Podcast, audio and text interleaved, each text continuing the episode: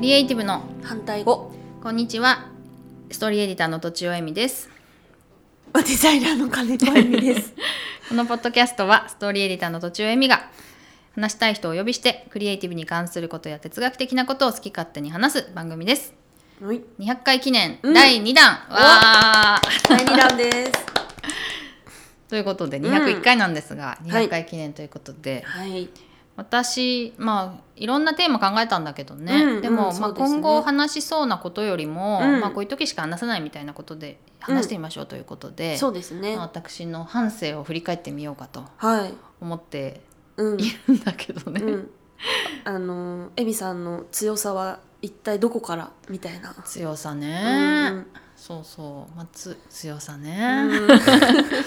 えっとですねうん昔まあ昔子供の頃は、うん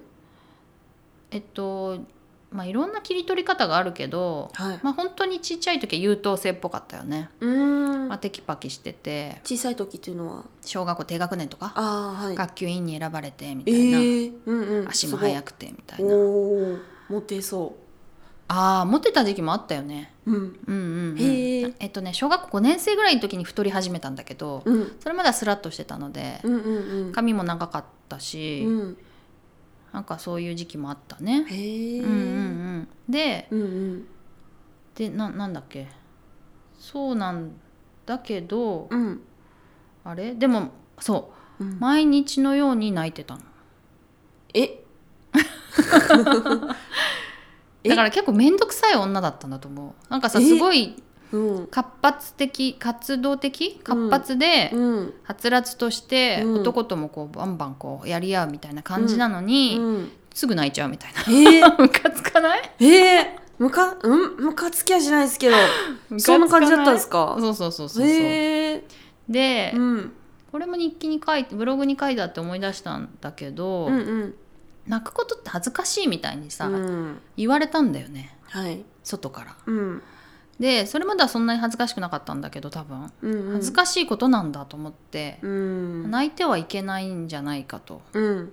でもさこう悲しいことを喋ったりすると泣いちゃうから、うん感情をうん見せないようにしなきゃいけない、うんでうん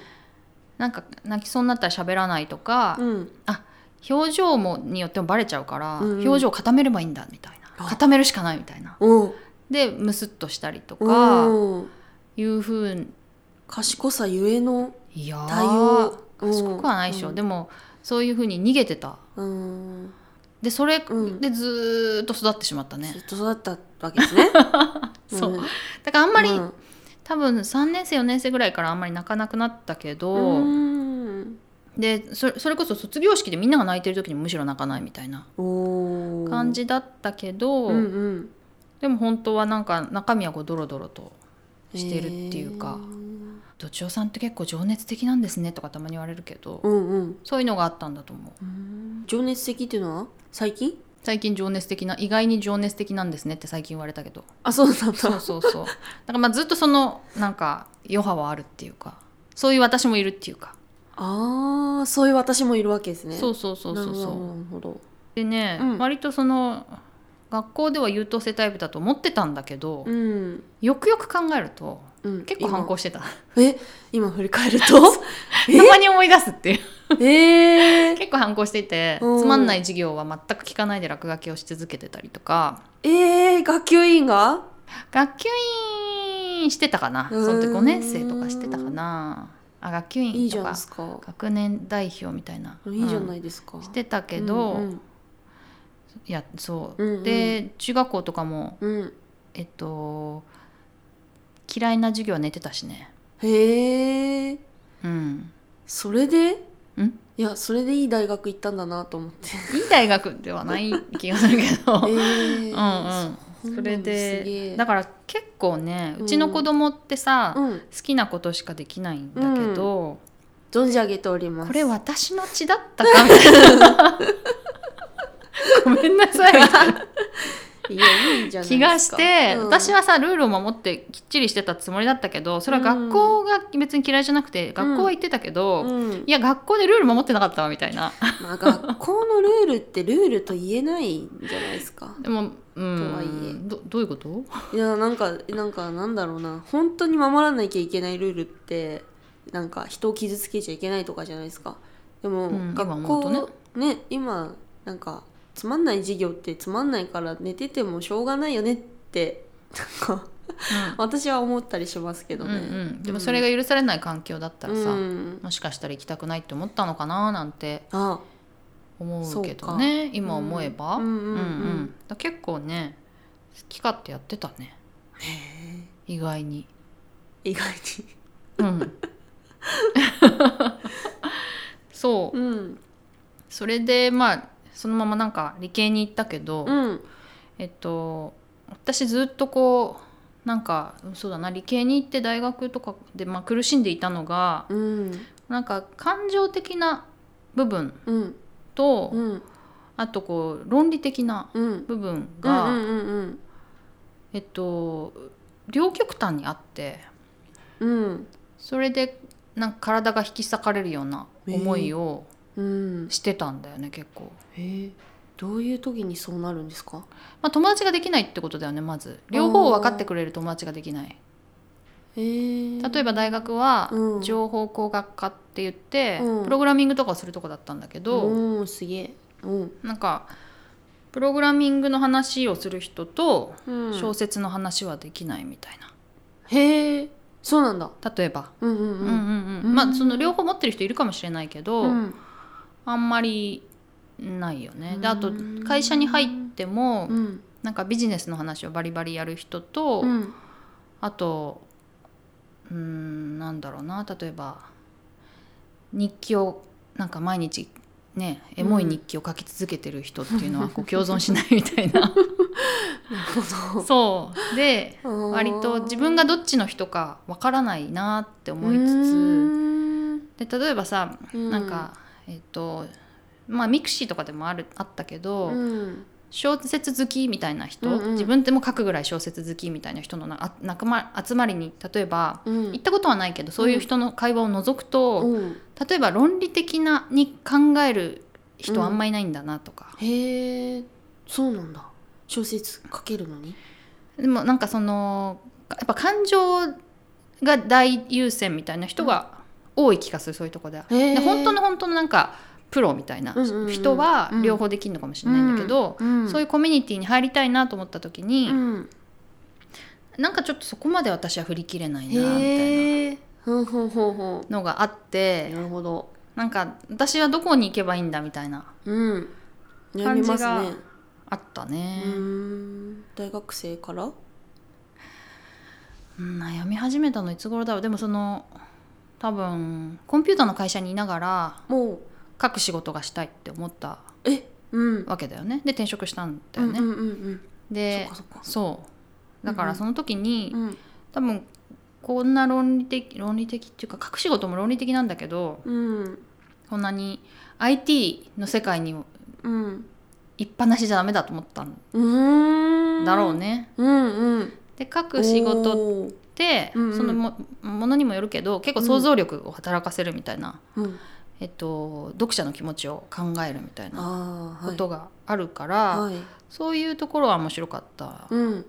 なと思うんだけど、うんうんうん相変わらずでもガジェットの記事とか書いてたから、うーん違うのではと思いながら 違うのでは違うのではと思いながら引き裂かれる感じ。 ああそうだったんすねそうだけそっどかそれがなんかふっと楽になったのは、うんタクラムのうんうんタクラムっていう会社のね、はいデザインエンジニアリングっていう、はいあの言葉を作ったのか広めてるのかっていうなうん田川さんって方がいて、社長のね、うんうでんその人が言ってたのは、うまんあ、デザインとさエンジニアリングもさ私が苦しんでた両極端なことに結構似てる気がするの、へえデザインって割とアートっぽいじゃん、はい感性っぽい、はいはいはイいメージとしてねはいでエンジニアリングってやっぱすごく論理的はいで、えっとはい無機質な感じはいででもそれを共存しようっていう会社なわけだよねはいはいはいでそれはなんか間中庸を取るんじゃなくて、うんデザインとエンジニアリングを振り子のように素早く行き来するって言ってて、うんうんうんすごい私はそれを聞いて楽になってう、んなるほど私もじゃあそのエモいとこと、うんなんかロジカルなところを、うんうんあこう行き来すればいいんだとおーだから別に組み合わせて混ぜこぜにすしなくても、うんうんあとか間を取らなくても、うんうん両方持ったまま生きられるんだと思って、うんずいぶん楽になったへえのよ、そうなんすねそうなんすよそうそそっかそうすればいいいいのかうそうそううーんあと、まあこれ半生振り返ってる うーん抽象的になっちゃうんだよねうんであとさもう一個そのうんさっきすごい泣き虫だったってうん言ったけどそうですねその二面性ってもう一個あって、うんすごい私のこう感情的で弱虫で、まあ、泣き虫だったりうんする部分と、うんうんうんあとこう外外から見るとすごいクールでう、んうん感情がないみたいにうん見えるえる部分と、うんうん二面性がうんあって、うんそれも気づいてなかったけど、うん苦しんでたんだなっていうのへがーあるね。うーんうんうんうんそれはなんだろう他者から見た自分となんか自分の中の自分が全然違うみたいなうんことですかね。そうだよね。うんなんかそれも前回言ったのかなそれもだからこの34年の間に随分変わったんだけど、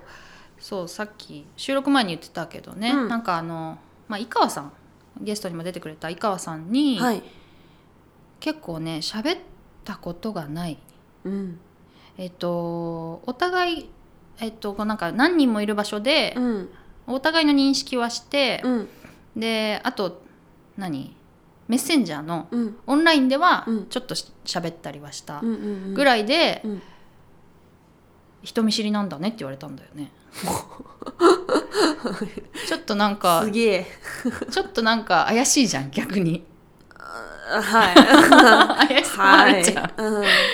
だけど、うんなんかまあそれでいろいろこう、まあ、私はこの人を信用してみようとう思んってうんでいろいろ話して